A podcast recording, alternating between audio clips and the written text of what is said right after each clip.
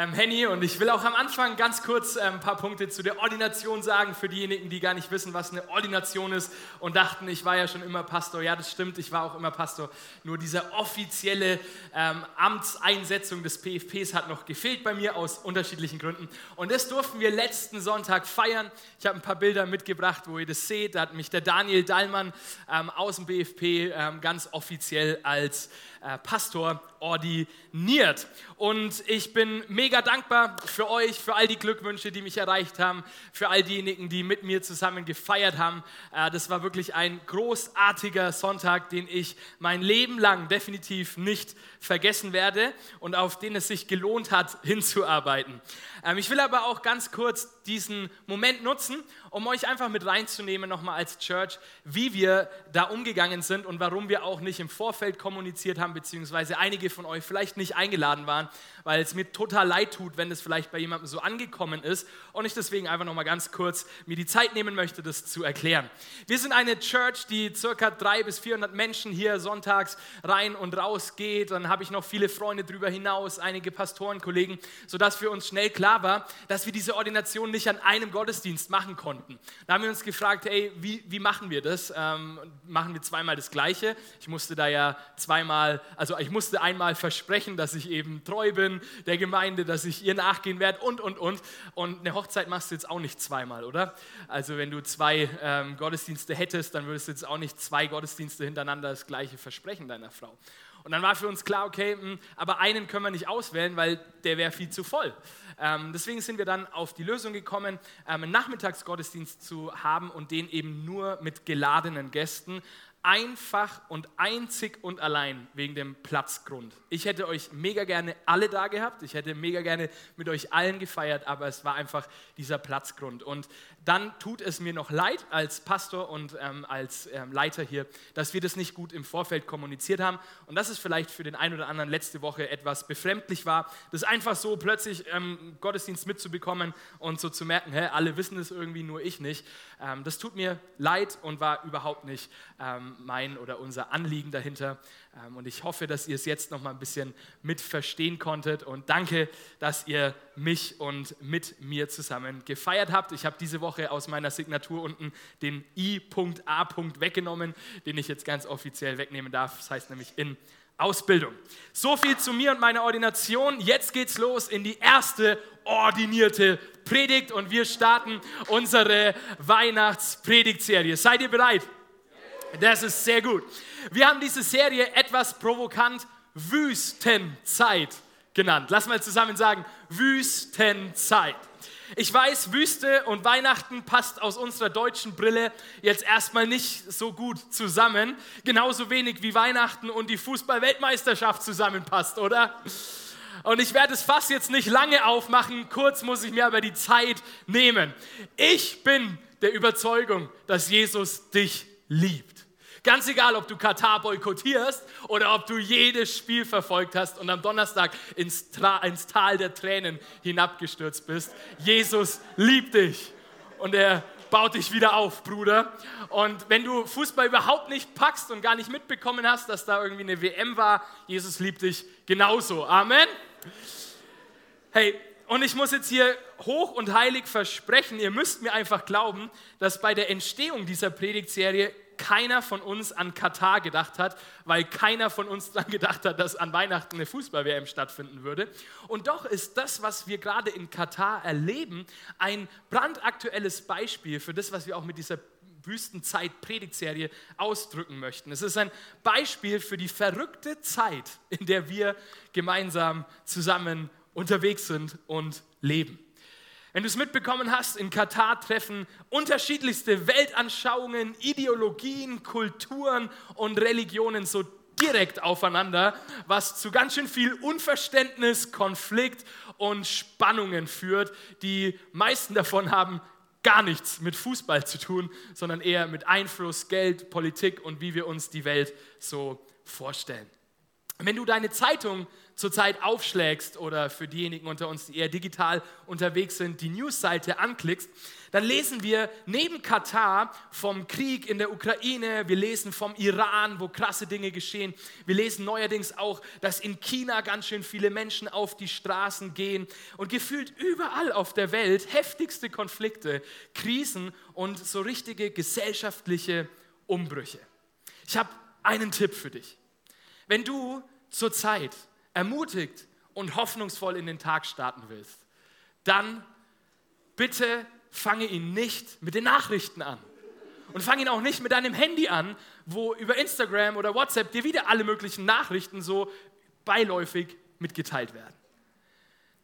Erstmal eine gehörige Dosis Wort Gottes, Gebet, ähm, Gedanken ausrichten, Fokus setzen und dann, meinetwegen, kannst du die Nachrichten öffnen. Und ein zweiter Tipp, der mindestens genauso wichtig ist, ist der, dass du abends nicht direkt nach Aktenzeichen XY oder dem Heute-Journal ins Bett gehst, äh, für diejenigen, die jetzt nicht wissen, was Aktenzeichen XY ist und Heute-Journal, mit Netflix ins Bett gehen, und sich wundern, warum sie in der Früh aufwachen und ihr Herz, ihre Gedanken, ihre Seele so voller Sorgen und komischer Gefühle ist. Hey, lass uns auch am Abend runterkommen, unseren Fokus setzen, Gott Danke sagen für das, was er an diesem Tag getan hat und lass uns in Ruhe in die Nacht äh, gehen, damit wir auch wieder in Ruhe und fokussiert, ermutigt, hoffnungsvoll in der Früh aufwachen können. Amen. Die meisten von uns putzen sich die Zähne. Ne? Ähm, wer, nein, ich hoffe doch. Äh, jeder hier putzt sich die Zähne. Aber putzen wir auch unsere Gedanken? Putzen wir unsere Seele? Putzen wir die Gefühle, die am Tag so auf uns eingeprasselt sind? Und was wir den ganzen Tag so medial konsumieren, kann sich genauso wie der Karies in deinen Zähnen durch dein Innerstes, durch deine Seele hindurchfressen und dort ganz schön viele Löcher ähm, gestalten und für ganz schön viel Unheil sorgen. Und deswegen glaube ich, brauchen wir, wenn es um die Medien geht, eine Hygiene, wie wir unser Denken, unsere Seele immer wieder reinigen. Aber wir brauchen andererseits auch wie einen neuen Filter, durch den wir die Nachrichten und auch die Medien anschauen. Und um diesen Filter wird es heute gehen. Er kommt von Henry Nouwen, der etwas Cooles gesagt hat und uns einen Tipp mitgibt, wie wir im 21. Jahrhundert mit Nachrichten umgehen sollen. Ich lese mit euch. Es ist wichtig, dass du lernst. Sag mal deinem Nachbarn, es ist wichtig, dass du lernst. Die Zeitung mit einem Herzen zu lesen, das Gott bei der Arbeit unter seinem Volk sieht und sich des großen Kampfes bewusst zu sein, an dem du beteiligt bist.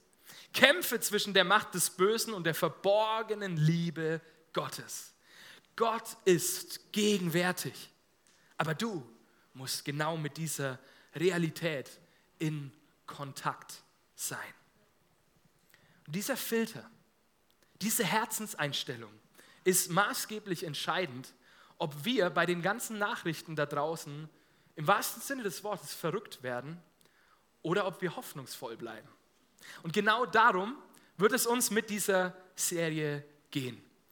Mein Gebet ist, dass du, dass ich, dass wir mehr und mehr erkennen, wie seine, wie Gottes verborgene Liebe unserer verrückten Zeit ja, ähm, eine Antwort gibt und gegenwärtig ist in unserer Zeit, wie er als guter Vater da ist und was er gerade auch in deinem Herzen in dieser Zeit tun möchte. Und dazu lade ich dich ein, dass du dein Herz öffnest für diese Wüstenzeit, durch die wir gerade auch hindurchgehen. Ich glaube nämlich, dass wir politisch, wirtschaftlich, aber auch kulturell in einer ganz besonderen Zeit leben, eine Zeit des Umbruchs. Unser Kanzler Olaf Scholz hat im Februar nach dem russischen Einmarsch in der Ukraine von einer Zeitenwende gesprochen. Es war ein wirklich schockierendes Ereignis, was da über unsere Fernseher oder Handys zu uns kam. Kaum einer hatte es vorhergesehen, dass es so kommen würde. Und auf einmal, vom einen Tag auf den anderen, sind wir so gefühlt um 30 bis 40 Jahre zurückversetzt in unsere Vergangenheit. Und einige von euch, im 39 Gottesdienst waren es noch ein paar mehr, aber trotzdem auch hier sind einige von euch, die in den 80er Jahren noch auf die Straßen gegangen sind, die in den 80er Jahren gegen Atomwaffen, gegen den Krieg demonstriert haben und eine maßgebliche Friedensbewegung gestartet haben, die letztendlich dafür verantwortlich war, dass der eiserne Vorhang fiel, dass die Mauer in unserem Land fiel und dass auch meine Generation hier in Europa, in Deutschland, im Frieden aufwachsen durfte. Und jetzt wird die Welt wieder mit dem Einsatz von Atombomben bedroht. Die Geschichte wiederholt sich anscheinend doch. Auch wenn wir das als Westler nicht wahrhaben wollen, weil wir immer denken, es wird immer besser, höher, weiter. Hauptsache, wir haben die Demokratie und wir haben Bildung. Zeitenwende bedeutet jetzt, dass eine neue Ära, ein neues Zeitalter beginnt. Und das heißt automatisch, dass auch ein bisheriges Zeitalter meines Erachtens das Zeitalter, das nach dem Zweiten Weltkrieg gestartet wurde. Soziologen nennen das auch das amerikanische Zeitalter, dass es abgeschlossen wird und dass etwas Neues anbricht. Und immer wenn so eine Ära die eine ablöst, dann gibt es so eine Übergangszeit, so eine Wende. wie wenn du schwimmst und an der Wand angekommen bist und du dich drehst und dich kickst und eine Wende machst, um in die andere Richtung wieder weiter zu schwimmen. Während du dich drehst, weißt du auch nicht mehr ganz so genau, wo oben, unten, links und rechts ist. Du weißt gar nicht so, was passiert und was danach sein wird.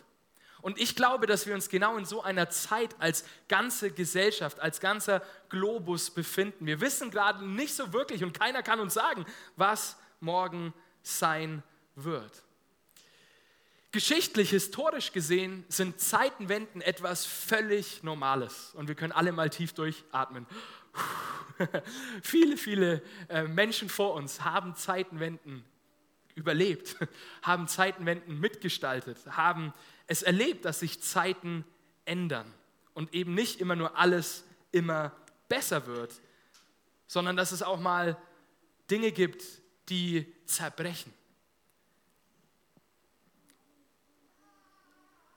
Wenn wir historisch hineinblicken, dann haben wir schon immer Zeitenwenden gesehen. Und ich möchte, dass wir in die Zeit des Alten Testamentes hineingehen, in die Zeit 600 vor der Geburt von Jesus. Dort ist das Volk Israel durch ein ganz schreckliches Zeitalter hindurchgegangen, das Zeitalter des babylonischen Exils.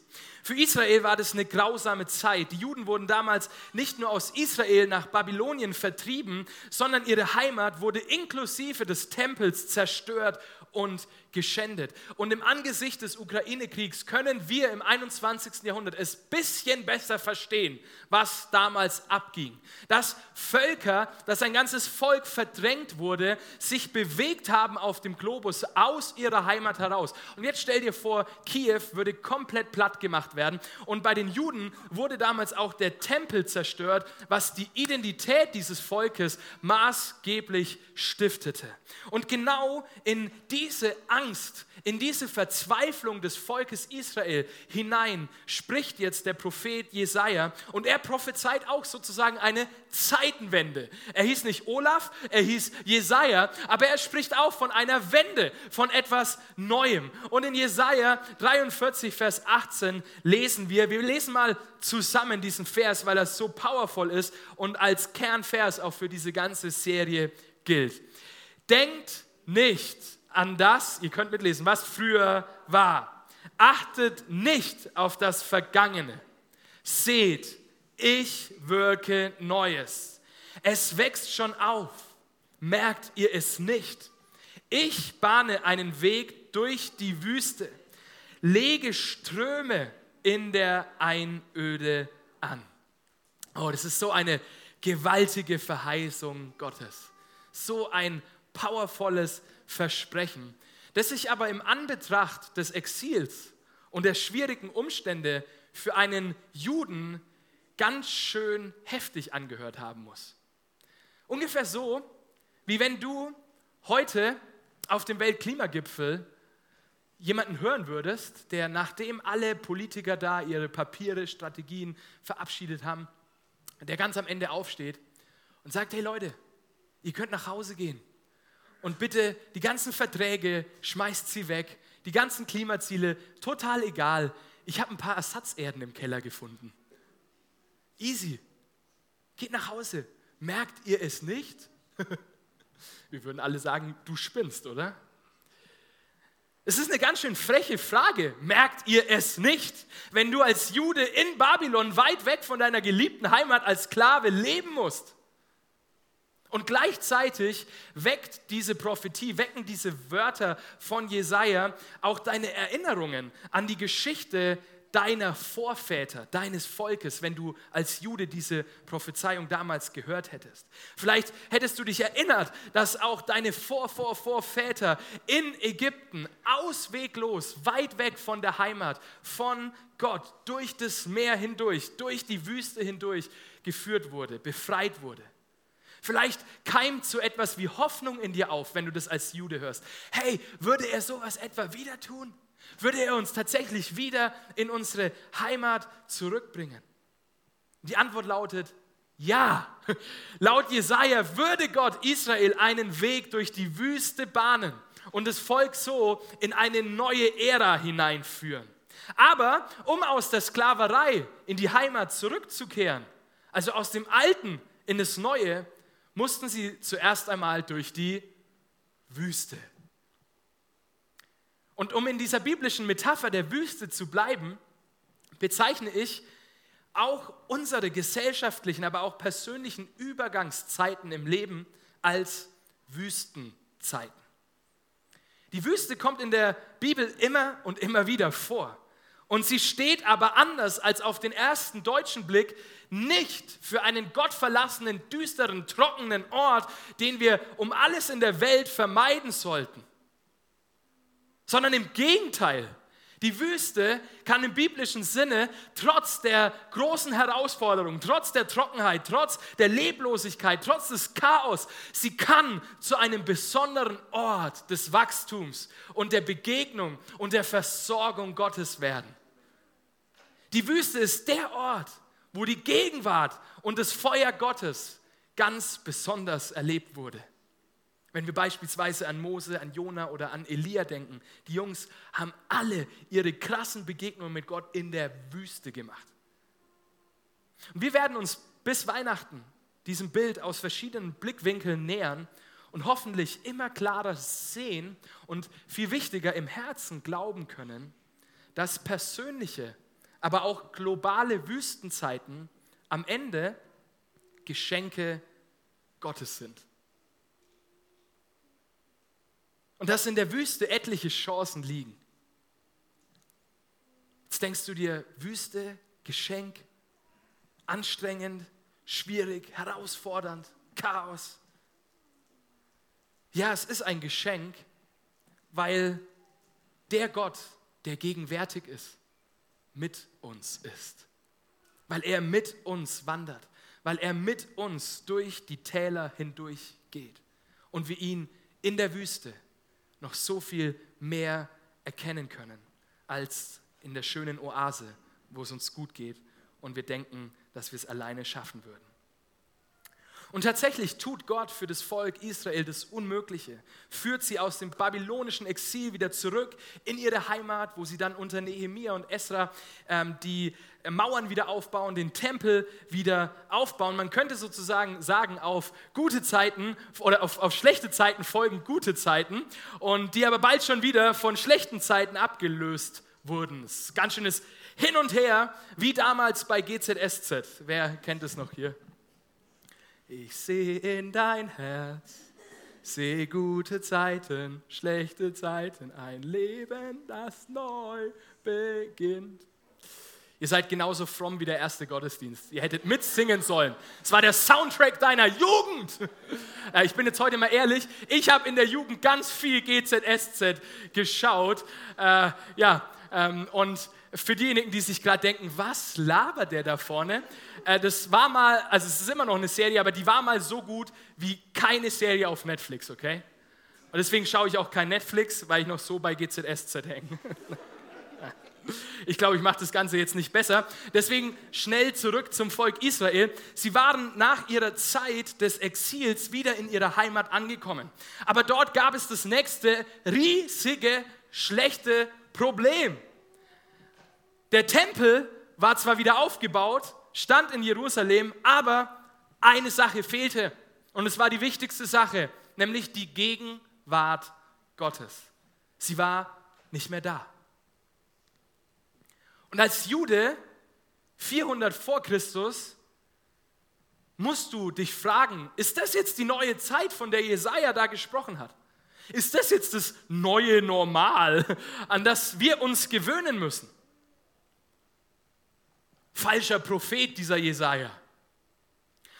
Und auch wenn sich ein Teil von Jesajas Prophetie tatsächlich erfüllt hatte, nämlich die Befreiung aus dem Exil, schien da noch was mitzuschwingen schien da noch was in der Luft zu liegen. Und das ist bei alttestamentlicher Prophetie total wichtig, weil alttestamentliche Prophetie hat oftmals mehrere Bedeutungsebenen, die du nicht in einem Moment in der Zeit der Menschen alles sehen kannst, sondern die dir aufgehen, wenn du später nochmal draufblickst. Also es gibt verschiedene Ebenen, die auch in alttestamentlicher Prophezeiung mitschwingen. Und so war Jesaja definitiv auch damals kein falscher Prophet, sondern er hatte etwas Richtiges gesehen, nämlich dass Gott das Volk ganz praktisch aus der Wüste befreien würde und in die Heimat bringen würde.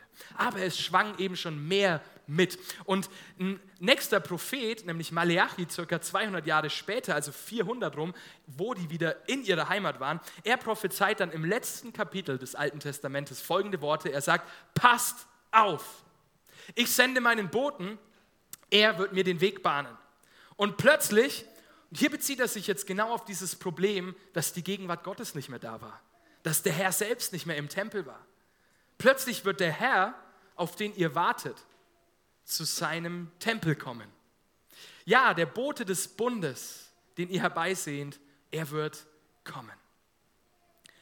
Diese Worte sind nicht nur das letzte Kapitel des Alten Testamentes, sondern sie sind auch die letzte Prophetie überhaupt für das Volk Israel für mehrere hundert Jahre. Diese grob 400 Jahre zwischen Maleachi und der Geburt Jesu werden auch die Jahre des Schweigens genannt, weil Gott schwieg, weil er nicht mehr zum Volk sprach. Und auch wenn die Bibel tatsächlich über diese Zeit schweigt und wir nicht viel darüber wissen, wissen wir aus anderen Quellen, dass es für Israel politisch und religiös alles andere als gute Zeiten waren, sondern wieder eher schlechte Zeiten. Es kamen unterschiedlichste Weltreiche, die Römer und wer auch immer, die den Nahen Osten einnahmen, ihre Kultur mitbrachten, ihren Glauben, aber auch ihre Vorstellungen, wie das Leben zu führen sei. Und die Juden wurden dort schwer unterdrückt, litten unter einer riesigen Steuerlast und auch anderen Umständen, unter denen das Leben nicht mehr so einfach war. Und es kam in dieser Zeit auch immer wieder unter den Juden zu internen Machtkämpfen und zu Auseinandersetzungen darüber, was jetzt gegen diese Besatzungsmächte gemacht werden soll. Es war allgemein gesprochen eine Zeit des Übergangs, eine Zeit des gesellschaftlichen Umbruchs, eine Zeit, in der sie nicht wussten, was morgen kommen würde. Weihnachten, Jesus, kommt also nicht in unsere schön gemachte Oase hinein, zwischen Tannenbaum, Geschenken und ein bisschen Spekulatius, sondern kommt mitten in die Wüstenzeit unseres Lebens hinein. Und dieser Jesus, der in diese Zeit hineinkommt, als Messias geboren wird, er verkündet wenige Jahre später mit 30 den Anbruch von einem neuen Zeitalter, von einer neuen Ära, mit einer neuen Regierung und mit einem neuen Reich, dem Königreich Gottes. Und dieses Königreich, dieses Reich der Himmel sah Jesaja schon 600 Jahre vorher kommen. Und ist, ist bis heute dieses Reich von keinem Herrscher, von keinem Reich dieser Welt aufgehalten worden. Es wächst, gedeiht und blüht auf. Merkt ihr es nicht? Und wenn wir also als Christen heute in der Zeitung von Krisen, von Kriegen, von Inflation, von Blackouts, von der Wüstenzeit unserer Welt lesen müssen, da müssen wir uns so dringend an dieses Königreich der Himmel erinnern und uns die Worte von Paulus zu Herzen nehmen, der in Philippa 3, Vers 20 sagt, wir dagegen, lasst mal zusammen sagen, wir dagegen sind Bürger des Himmels und vom Himmel her erwarten wir auch unseren Retter, Jesus Christus, den Herrn.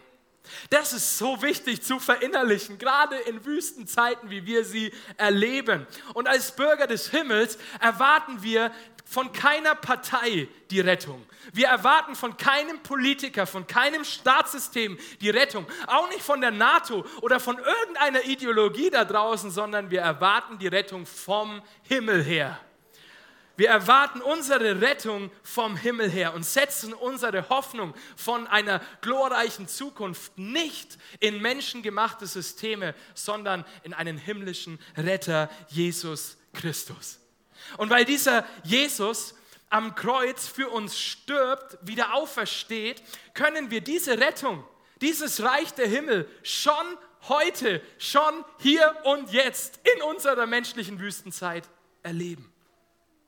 Und wir müssen deshalb weder aus dieser bösen Welt fliehen, was dir manche christliche Endzeitpropheten zurzeit erzählen wollen, dass du irgendwo hinfliehen sollst, um dort Archen zu gründen und was nicht alles. Aber wir müssen auch nicht wie die Israeliten auf ein zukünftiges Ereignis warten und Däumchen drehen und schauen, bis alles besser wird. Weil Jesus schon jetzt hier ist und lebt, müssen wir nicht Däumchen drehen, und wenn wir still werden, werden wir still, um uns seiner Gegenwart bewusst zu werden. Und um einzuatmen, Jesus. Und auszuatmen, all den Dreck, all das Unwichtige unseres Lebens. Wir werden uns bewusst, Jesus ist hier. Und deswegen ist Rettung auch heute möglich. Wenn du nicht mit Jesus unterwegs bist, wenn du denkst, dass du das Leben aus eigener Kraft mit Bildung, mit ein bisschen Demokratie, mit ein bisschen Kapitalismus schon gut gestalten kannst und niemanden brauchst, will ich dir sagen, du brauchst Jesus. Dein Herz braucht Jesus. Und heute ist ein, eine Möglichkeit, wo du diesem Jesus dein Herz geben kannst. Dieser Jesus war damals übrigens schon so ein bisschen ein Soziologe, der hat nämlich die Probleme der Zeit angeschaut und hat sie aber auch zu Wort gebracht und hat darüber gesprochen, was in dieser Zeit damals das Problem war. Und ich glaube, dieses Problem ist es auch heute noch. Es steht in Johannes 16, Vers 33, dort sagt er selbst, ich habe zu euch geredet, damit ihr in mir Frieden habt. In der Welt habt ihr Angst, aber seid getrost. Ich habe die Welt überwunden. In mir habt ihr Frieden. Nicht in der NATO, nicht in der, was auch immer, Idee, die dir die Wirtschaft erzählen möchte. Ich habe jetzt letztens gelesen, da sind schon wieder einige Stimmen, so ja, die Inflation flacht schon wieder ab und wird wieder alles besser. So, ja, nee, da drin sollst du nicht deinen Frieden finden. Ganz ehrlich. Du sollst ihn finden in Jesus. Und die Welt da draußen, sie macht uns Angst. Er sagt, ihr werdet Angst haben. In der Welt werdet ihr Angst haben. Und wenn wir nicht wissen, wer wir sind und wozu wir da sind und wo wir eigentlich hin unterwegs sind, macht uns diese Welt Angst.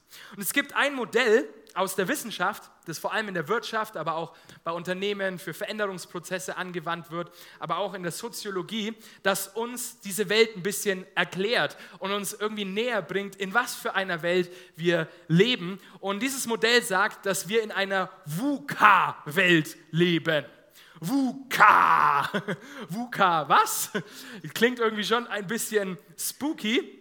VUCA ist letztendlich ein Akronym für die modernen, komplexen, globalisierten und digitalisierten Herausforderungen unserer Welt. Wir leben in einer VUCA-Welt. VUCA steht für V, Volatility, Unbeständigkeit, für Uncertainty, Unsicherheit, für Complexity, Komplexität, Ambiguity, Mehrdeutigkeit.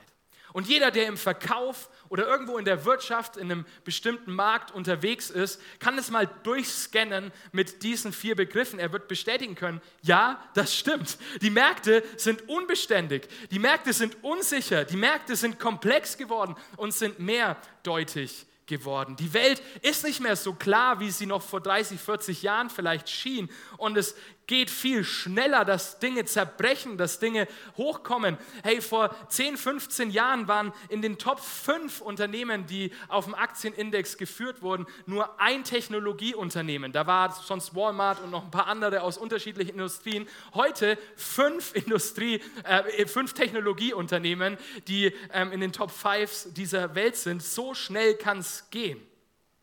Und wenn wir uns diese VUCA-Welt anschauen, dann müssen wir nicht nur zu Corona oder zu den Märkten gucken, sondern wir können auch in unsere eigenen Familien, in unseren persönlichen Alltag schauen, der auch durch tiefgreifende gesellschaftliche, aber auch ökonomische Veränderungen geht, ob du das möchtest oder nicht, ob du das jetzt gut findest oder nicht nicht. Und darum geht es mir heute auch nicht. Es ist nicht wichtig, ob du das gut findest oder nicht. Und mir ist heute auch nicht wichtig, ob du für diese Entwicklungen jetzt irgendeine Weltregierung dahinter siehst oder irgendwelche Illuminaten oder Putin oder du zum Team Zufall gehörst oder zum Team Teufel, der den Teufel für alles verantwortlich machst oder du eher an die Evolution glaubst und sagst, das passiert halt alles so. Ich kann und möchte das heute auch gar nicht bewerten. Was ich aber hinaus ähm, posaunen möchte, was ich sagen sagen möchte, was ich herausstreichen möchte, ist, dass wir in einer solchen Übergangszeit leben und dass solche Übergangszeiten, wenn ich meine Bibel aufschlage und in die Geschichte der Kirche schaue, immer Zeiten sind, in denen Erneuerung geschehen kann, in denen geistliche Aufbrüche durch diese Welt hindurchgehen. Ich möchte dir sagen, dass diese Wüstenzeit, die wir gerade als Welt erleben, aber die du vielleicht auch als Person erlebst, dass es Chancen für Erneuerung sind. Amen dass es Chancen sind, dass Neues wachsen kann, dass Gott einen Weg bahnen kann durch die Wüste, durch die Einöde, dass er Ströme anlegen kann. Und ich glaube, meine Lieben, dass es an der Zeit ist, dass wir uns als Christen wieder an die Wüste gewöhnen, wieder ans Wüstenklima gewöhnen, dass wir aufwachen, dass die Oasenzeiten vorbei sind, dass wir unser Christsein, unser Leben in den nächsten Jahren in der Wüste leben müssen. Wir sollten uns daran erinnern, dass inmitten dieser Wüste aber wir wir wie Wüstenblumen sein können, die inmitten der Trockenheit, der Dürre, inmitten der Angst blühen können, wachsen können und gedeihen können, weil sie alles in Jesus Christus haben. Amen. Lasst uns an die Wüsten gewöhnen. Lasst uns an die persönlichen, aber auch an die gesellschaftlichen Wüsten äh, äh, gewöhnen. Und lasst uns bewusst werden, dass es Brutstätten der Erneuerung werden können und dass geistliche Aufbrüche darin liegen. Und ich glaube, wir werden Folgendes erleben. Jesaja 41, Vers 17. Die Gebeugten und Bedürftigen suchen Wasser. Hey, es gehen so viele gebeugt und bedürftig durch diese Zeit, aber keins ist da. Ihre Zunge vertrocknet vor Durst. Doch ich, Jahwe, erhöre sie. Ich, der Gott Israels, verlasse sie nicht. Jetzt die Sätze. Aus kahlen Hängen lasse ich Ströme fließen. Ich mache Wüstenland zum Wasserteich. Lass Wasserquellen aus trockenem Grund. Das ist, was Gott inmitten unserer Zeit tun möchte. Und um dieser VUCA-Welt, in der wir leben, in ihrer Not zu begegnen, glaube ich, möchte Jesus VUCA-Christen formen. Eine Welt braucht eine VUCA-Kirche. Diese vier Adjektive, die ich jetzt zum Abschluss der Message noch bringe, sie stammen nicht aus der Wirtschaft und auch nicht von Soziologen, sondern die habe ich mir zusammen mit dem Heiligen Geist ausgedacht. Aber ich bleibe ganz bewusst bei VUCA. Warum? Dass ihr euch an spätestens diesen Moment VUCA morgen, übermorgen und in zwei Wochen noch erinnern werdet. Und dann, wenn ihr euch daran erinnert, wieder wie unbeständig, wie unsicher, wie komplex, wie mehrdeutig deine Welt geworden ist, dann zu erinnern, hey, da war doch mal einer, der mich angeschrien hat, Sonntag vormittags am zweiten Advent und VUCA gesagt hat und gesagt hat, dass Jesus VUCA Christen äh, formen möchte, damit er dieser VUCA-Welt begegnet. V, er möchte vertrauensvolle Christen. Er möchte Menschen voller Vertrauen. In einer Zeit von Unsicherheit, von Unbeständigkeit braucht es Menschen, die voller Vertrauen sind. Und zuallererst voller Vertrauen in Gott als unseren guten Vater, als unseren Versorger. Und weißt du, die Wüsten des Lebens, wir werden nächste Woche vor allem auch über persönliche Wüstenzeiten sprechen. Sie prüfen letztendlich immer, ob wir Gott vertrauen oder ob wir doch eher der Versicherung, dem Staat oder unserer eigenen Stärke vertrauen. Ich möchte dich fragen heute, bist du momentan voller Vertrauen in Gott? Kannst du ihm aus der Tiefe deines Herzens vertrauen, wenn du die Zeitung aufschlägst oder auch dein Bankkonto öffnest? Hey, kannst du ihm auch deine Kinder anvertrauen? und deren Zukunft, in unserer verrückten Welt, mit verrückten Ideologien, mit verrückten Zukunftsprognosen. Und wenn du das gerade nicht kannst, beziehungsweise wenn es dir immer wieder schwerfällt, dann möchte ich auch später zusammen mit dir beten und für neues Vertrauen in unseren guten Vater beten. Ich glaube, es braucht vertrauensvolle Christen. Ein VUCA-Christ ist nicht nur vertrauensvoll, er ist auch unerschrocken. Ich glaube, in Übergangszeiten, in denen Menschen nicht mehr genau wissen, was morgen sein wird, ist es völlig normal und menschlich, Angst zu bekommen. Es ist die natürliche menschliche Reaktion und wir erleben es alle. Und wer in dieser Zeit sagt, ich habe keine Angst, ich behaupte, der ist ein Lügner, beziehungsweise kennt sich selbst und seine Seele noch gar nicht so genau und muss sich erst noch ein bisschen besser selber kennenlernen. Und dann wird er merken, oh, ich handle ja auch aus so vielen Angstmustern heraus. Und es ist total normal, wie Jesus sagt, dass du erschrickst. Es ist normal, wenn dir die ganze Welt von Blackouts, von Inflation, Situation, von Kriegen und von Krisen erzählt. Es ist normal, dass du Angst bekommst. Und es ist auch normal, wenn du Angst bekommst, wenn sich irgendein Prediger hier auf die Bühne stellt und von Zeitenwende spricht und von neuer Zeit und von Veränderung und du dir nur denkst, Hilfe, ich will zurück in mein Altes, ich will in meine Oase, ich will endlich wieder an den Ort, wo alles gut ist, wo alles einfach ist, wo alles simpel ist.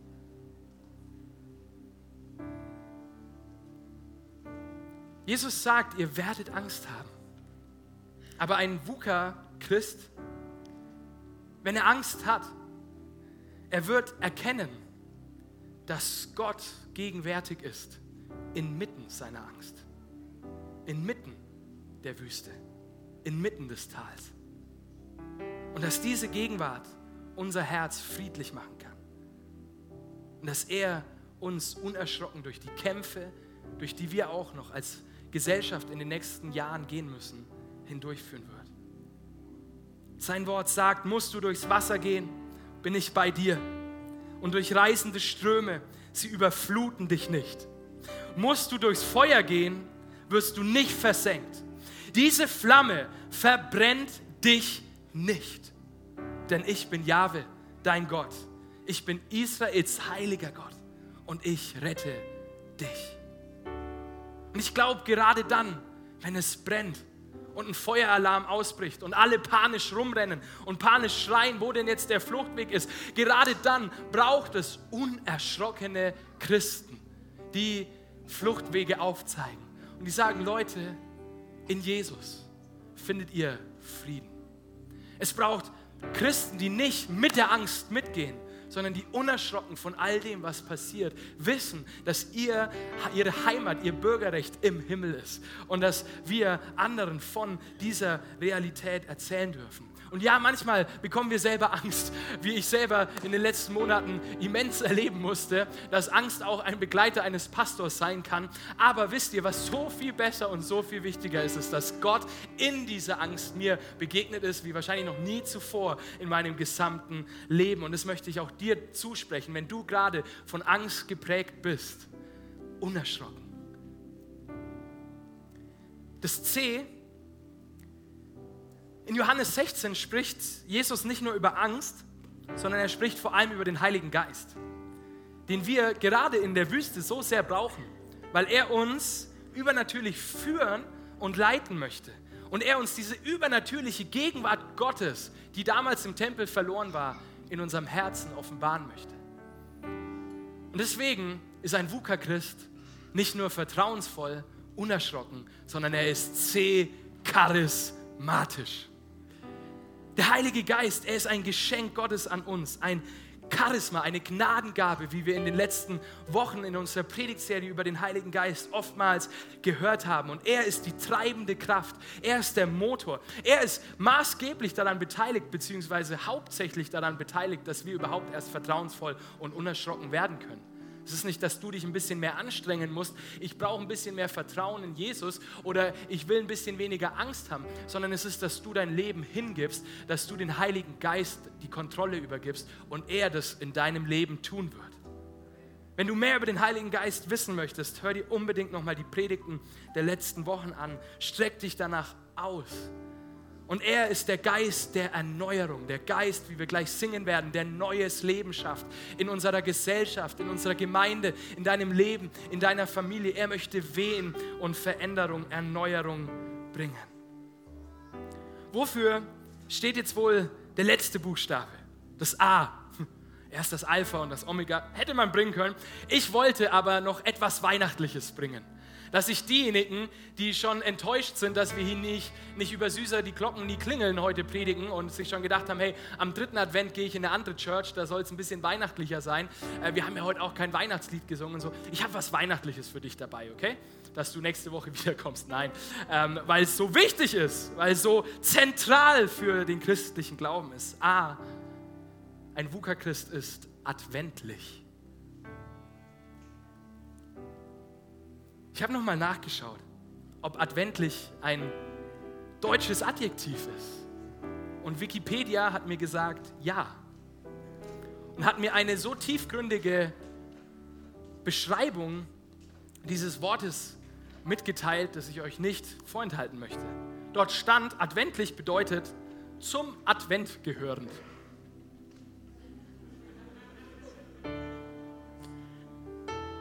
Okay, auf den ersten Blick ziemlich oberflächlich. Wenn du Advent mit Christbäumen, Spekulatius und all dem schönen Zeug da verbindest. Aber ganz schön tiefgründig, wenn du dir überlegst, dass Advent im Lateinischen ursprünglich Ankunft heißt und in Ankunft die Ankunft Jesu meint. Die Adventszeit, sie verweist auf die Ankunft Jesu Christi, auf die Geburt die wir an Weihnachten feiern. Und adventlich zu sein heißt jetzt eben nicht, besonders viel Lebkuchen und Spekulatius zu essen, auch wenn du das tun darfst, sondern ausgerichtet auf die Ankunft des Herrn zu leben. Und es bedeutet einerseits zu wissen, wie ich vorhin gesagt habe, dass er jetzt schon hier ist, dass Rettung jetzt schon möglich ist, dass er an Weihnachten in der Zurückerinnerung schon gekommen ist aber andererseits heißt es auch zu wissen als VUCA-Christ, dass er eines Tages wiederkommen wird und er alles neu machen wird. Er diese Welt wiederherstellen wird. Und ich glaube, diese adventliche Ewigkeitsperspektive, sie verändert alles und macht auch das Warten in Wüstenzeiten, das Leiden in Wüstenzeiten, das Weinen in Wüstenzeiten, das Quälen in Wüstenzeiten wesentlich erträglicher, weil wir wissen, bei all dem Leid, bei all der Ungewissheit, bei all der Sorge, bei all der Angst, bei all den Kriegen, bei all den Krisen unserer Zeit, wir verlieren nicht aus den Augen, dass Jesus eines Tages wiederkommen wird und diese Welt wiederherstellen wird und er jede Träne abwischen wird und er uns so lieben wird und so sehen wird, wie wir es uns nicht vorstellen können. Es wird herrlich werden. Und diese adventliche Perspektive, wir brauchen sie so sehr inmitten von Wüste, inmitten von Blackout, inmitten von Inflation, inmitten von Krieg, inmitten von Politik, inmitten von Spannung. Wir brauchen diese adventliche Perspektive. Und ich glaube so sehr, dass bis dahin, bis er wiederkommen wird, es nicht fliehende Christen braucht, sondern es VUCA-Christen braucht, die das Königreich Gottes in dieser Zeit, in dieser Welt, in dieser Verlorenheit repräsentieren und die Erneuerung jetzt schon mit gestalten. Es braucht Christen, die nicht zurückschrecken vor der Zeitenwende, sondern die unerschrocken und voller Vertrauen in Gott ihren Stand einnehmen. Und dafür möchte ich heute beten, wenn du das möchtest, dass du deinen Stand in dieser VUCA-Welt einnehmen kannst. Dort, wo du in deiner Arbeit erlebst, wie unbeständig alles ist, wie unsicher ist. Da, wo du in deiner Familie gerade erlebst, es ist so mehrdeutig, es ist so komplex, die Probleme dieser Welt. Ich möchte dich erinnern, du bist berufen, ein VUCA-Christ Christ zu sein. Und da, wo es uns schwerfällt, da, wo wir menschlich so sehr an unsere Grenzen kommen, genau da ist das Geschenk der Wüste. Genau dort ist der Moment, wo ich die Gegenwart Gottes inmitten meiner Grenze erkennen kann, inmitten der Trockenheit erkennen kann. Und mit dieser Gegenwart segne ich dich. Ich segne dich, dass du inmitten deiner Dürre, inmitten deiner Trockenheit einem Gott begegnest, der neues Leben schafft, der Erneuerung